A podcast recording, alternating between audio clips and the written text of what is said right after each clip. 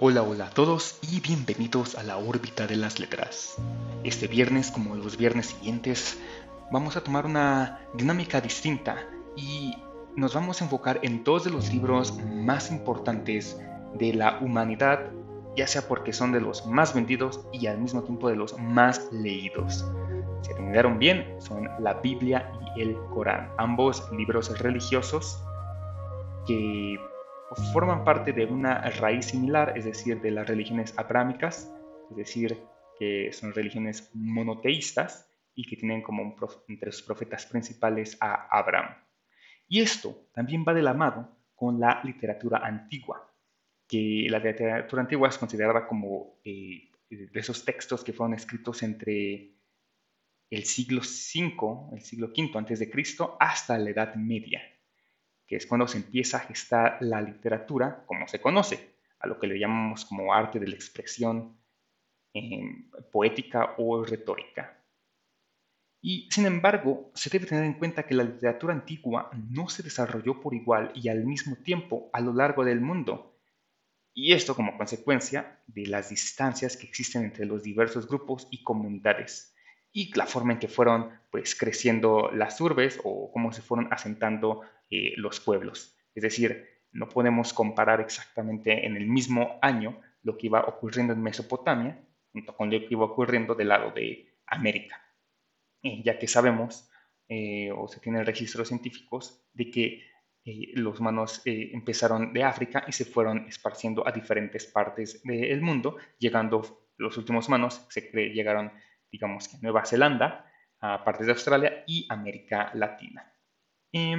También la literatura antigua se caracteriza, o sí, se caracteriza por, por tener ciertos aspectos que vale la pena pues resaltar, entre los cuales están que en la mayoría trataban de temas religiosos, sobrenaturales y de dioses, y trataban de dar respuesta al origen del ser humano y del mundo. Em, también existe una visión del ser humano que integraba eh, el cuerpo, alma y mente, y que también se relacionaba con la naturaleza o con el universo en sí mismo. Eh, los escritores también influenciaban a, los, pueblos, a su gente como tal.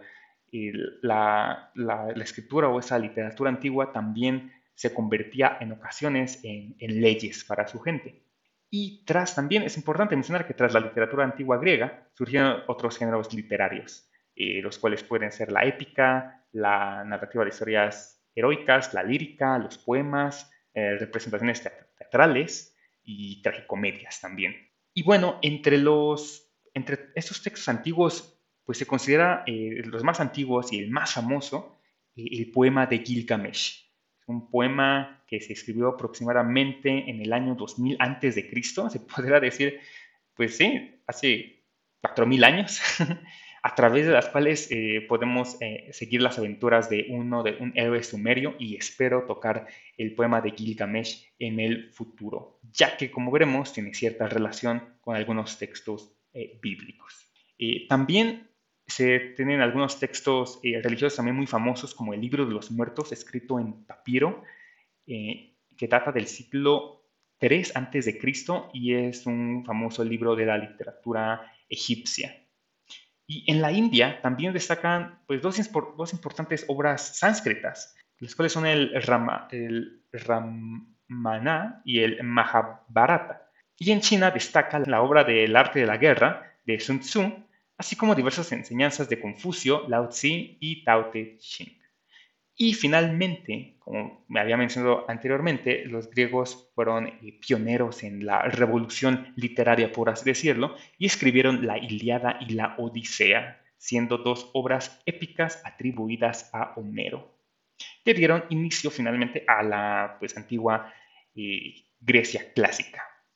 Y bueno, para empezar el, tema del día de hoy, pues vamos a ir, digamos, por decirlo, en orden cronológico y vamos a hablar un poco sobre la creación. Primeramente, pues tenemos que en la Biblia, en la Biblia cristiana, pues empieza con el Génesis. Y bueno, primero que nada, ¿qué significa la palabra Biblia? ¿no? La Biblia significa que es un conjunto de libros. Y pues la Biblia cristiana va a tener un conjunto de libros eh, cristianos. Y estos libros, o la cantidad de libros, va a variar de, de cristianismo a cristianismo y de, de cristianismo a judaísmo. Es decir, eh, no todas las órdenes cristianas van a, van a tener la misma cantidad de libros. La cristiana católica tiene un número de libros mayor al de la eh, cristiana protestante, pero la cristiana ortodoxa cuenta con el mayor número de libros aprobados, por así decirlo. Pues bueno, eh, la Biblia tiene su primer libro siendo el, Génesis, y del cual es parte de la primera parte de la Biblia, que es el Antiguo Testamento, como eh, ya muchos podemos eh, saberlo. ¿Y qué nos dice el Génesis? El Génesis empieza, Dios, empieza el libro con, en el principio creó Dios los cielos y la tierra. Y nos va explicando cómo estos se encontraban desordenados y vacíos y fue creando en ellos eh, pues los días, creando la luz para diferenciarlos creando eh, también la tierra, los mares, las plantas, los animales y finalmente al hombre. Porque es una de lo, que más eh, hemos escuchado eh, hablar en cuanto a, religión. Pero, pues también por el otro lado tenemos el Corán. es más complicado cuando abrimos el Corán ver pues que no, no, no, lleva un orden cronológico como uno esperaría, comparando la Biblia y, el Corán, la Biblia tiende a ser más, eh, hablar en forma más cronológica los, eventos que van ocurriendo y el Corán no. El Corán es, es un dictado, que es como se menciona, que, eh, que la palabra de Dios o de Alá en este caso se le fue dictando al profeta Mahoma. Y bueno, antes de, entrar en, en qué parte vamos a ver o qué es lo que dice el Corán sobre la creación, pues como breviario cultural, la palabra eh, el Corán o al-Qurb significa la lectura por excelencia o la recitación. Es la reproducción sin el menor cambio en la forma o en el fondo de la palabra misma que Dios que le fuera transmitida oralmente al apóstol por el arcángel Gabriel en la segunda noche de Al-Qadr, el decreto como guía, albricia, exhortación, mensaje e invitación para el bien de este mundo y el otro. Pues bien, esto es eh, el Corán a grandes rasgos, iremos este, ahondando un poco más en los, siguientes viernes. Y, como decía, el Corán no, no está escrito de forma cronológica, entonces no empieza con, una creación como tal. Eh, empieza eh, primero con algunos rezos por así decirlo, eh, se divide en capítulos llamados suras y la sura primera llamado Dado en la Meca contiene solo siete versículos y dice, en el nombre del Dios clemente y misericordioso. Loa a Dios, dueño del universo, el clemente, el misericordioso, soberano en el día de la retribución. A ti es a quien adoramos, de ti es de quien imploramos socorro. Dirígenos por el camino recto por el sendero de aquellos a quienes has colmado con tus beneficios, no por el de aquellos que han incurrido en tus iras, ni por el de los que se extravían. Así empieza eh, el Corán en su primer capítulo. Después va a ir avanzando con otros eh, datos, otras leyes, otras formas de comportamiento, que es como yo veo o interpreto eh, el Corán en comparación con la Biblia. La Biblia puede llegar a ser un poco más narrativa en comparación. Entonces, para ver en qué parte del Génesis o, dónde está el Génesis dentro del Corán, pues tendremos que ver diferentes, eh, eh, diferentes versículos en diferentes capítulos del mismo. Eh, algunos que encontré, quizás en el futuro que vayamos hablando salgan más, pues tenemos en el capítulo 2, o Sura 2, versículo 29, dice, Él es quien creó para vosotros todo cuanto existe en la tierra. Después se dirigió al cielo y lo conformó en siete cielos, y él tiene como conocimiento de todas las cosas. Eh, se me hace muy interesante, no es, tan no es tan explícito como en la Biblia, solo dice que él creó todo cuanto existe. Eh, tiene una relación con, eh, con la Biblia, que también vemos que creó todo, pero aquí dice que lo conformó en siete cielos. ¿Qué son esos siete cielos? Hay diferentes formas de interpretarlo, y pues obviamente se le deja a la audiencia interpretarlo a, su manera. Eh, no obstante, se cree que estos siete cielos, algunos lo, relacionan con las siete capas de la atmósfera, otros lo relacionan con el cosmos, con los este, siete planetas, eh, con el siete como número místico, pero también eh, se relaciona con un poco una parte más de, la, de los multiversos, que también lo podríamos ver de esa forma. En fin, en, la sura número 15, versículos 26 y 27, él dice, y creamos al primer hombre a partir de arcilla, seca procedente de un barro negro moldeable. Y antes creamos a los jinn de fuego puro. Pues bien, aquí vemos eh, a grandes rasgos cómo es que crea al hombre, también de una arcilla, como en la Biblia vemos que dice que se, se, crea de una tierra, aquí de, una arcilla, eh, bastante similar, pero también habla sobre los jinn. Estos jinn no se mencionan en la Biblia en, general, los jinn son demonios. Para los musulmanes existen estos, eh, estos pues, demonios, que aparentemente fueron creados antes que el hombre. Eh, y no, no son ángeles, porque también el Corán habla sobre los ángeles y que es algo diferente, ¿no? Que seguramente en la Biblia también los ángeles fueron creados antes que el hombre, y de lo cual seguramente hablaremos más adelante también al respecto, pero estamos en la parte del Génesis. En la sura número 21, eh, versículo 30, nos vamos a encontrar con, bueno, sí, 30, 32 y 33 vamos a encontrarnos con, ¿es que no ven los que se niegan a creer que los cielos y la tierra estaban juntos, formando una sola unidad, y los separamos? ¿Y qué hemos hecho a partir del agua toda cosa viviente? ¿No van a creer? E hicimos del cielo un techo, seguro y protegido, que no se desploma. Mas, quienes rechazan la verdad, dan la espalda a nuestras pruebas.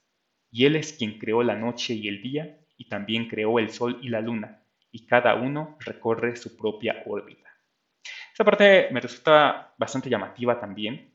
Eh, parece ser también una especie de llamado a, que creamos en, Dios y nos habla también de que de, por más que uno a veces se niegue a creer, pues las pruebas están, están allí, ¿no? Entonces, por eso me resulta muy interesante eh, que a veces pues las pruebas son, son más obvias de lo que uno esperaría. A veces eh, queremos ver milagros, a veces queremos ver cosas sobrenaturales para creer, pero simplemente el hecho de vivir creo que es la, prueba máxima de, que existe Alá o, Dios en este caso, como eh, lo llamen.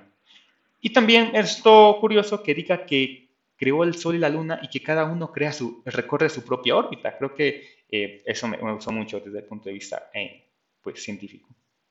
Y finalmente, en la sura número 41, versículo 12, dice, entonces configuró siete cielos perfectos en dos días e inspiró a cada, uno, a cada uno de ellos su función, y embelleció el cielo de este mundo con luces, e hizo que sirviera de protección.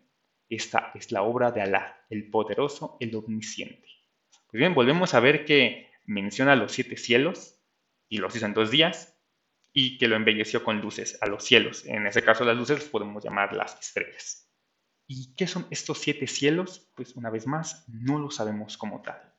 Pero me resulta también interesante que mencione otra vez los siete cielos. Y bueno, finalmente, no quisiera dejar, eh, es decir, vamos hablando más de la Biblia y el Corán más adelante, pero también voy a hablar y quiero mencionar que agregaré algunas frases, bueno, no frases, sino algunos fragmentos del Popol Vuh, que es el, libro tradicional de los indígenas que habitaron la región del Quiché en Guatemala, es decir, mayas en la antigüedad, y aquí dan un testimonio de cómo ellos ven a la creación. Es bastante curioso, en el capítulo 1 dice, el Popol Vuh dice o dicta, no se manifestaba la faz de la tierra, Solo estaban el mar en calma y el cielo en toda su extensión. No había nada que estuviera en pie, solo el agua en reposo, el mar apacible, solo y tranquilo. No había nada dotado de existencia. Solo había inmovilidad y silencio en la oscuridad, en la noche. Solo el creador, el formador, Tepeu, Mukumat, los progenitores. Estaban en el agua rodeados de claridad. Hablaron, pues, consultando entre sí y meditando. Se pusieron de acuerdo, juntaron sus palabras y su pensamiento. Entonces se manifestó con claridad mientras meditaban que cuando amaneciera debía aparecer el hombre. Y entonces a partir de ese momento vamos a ir viendo cómo van creando a, pues, van creando la tierra, van creando, eh, van separando eh, el, pues el agua de la tierra, eh, crean pues eh, la luz o el sol para que se puedan dividir en días y crea los animales. Pero ellos buscaban que estos animales pues los adoraran. Pero como los animales eh, no podían hablar, pues no podían entender el lenguaje de los dioses y no podían hablar, entonces fueron inmolados y fueron condenados a ser comidos y matados. Esa es la razón por la que nos comemos los animales, según el Popol Vuh. Eh, bueno, el Popol Vuh antes de eso también dice que se crearon las montañas, las plantas, etc. Y después dice que se creó al hombre. Pero primeramente eh, vieron que este se deshacía, estaba muy blando, no tenía movimiento, no tenía fuerza. Se caía y estaba aguado, no movía la cabeza. Entonces, a este hombre eh, al principio hablaba, pero no tenía entendimiento. Entonces eh, rápidamente se humedeció dentro del agua y no se pudo sostener. Y entonces nos empieza a hablar la forma en que los, eh, estos dioses fueron buscando formas de crear al hombre y se encontraron con, varios eh, problemas entre ellos y esos hombres, los diferentes hombres que fueron creados, fueron aniquilados hasta que finalmente se creó al hombre de maíz, que fue a, que seríamos nosotros en este caso, los hombres que ya pues logramos eh, pues, pasar las pruebas que estos dioses nos habían eh, puesto en su creación. Bueno, este es el primer viernes de, podemos llamarle de reflexión. se va a estar haciendo en, este podcast la órbita de las letras y espero, pues ya esperemos, estaremos hablando más de ello. Muchas gracias, que tenga un buen día, buena tarde y buena noche. Hasta la próxima.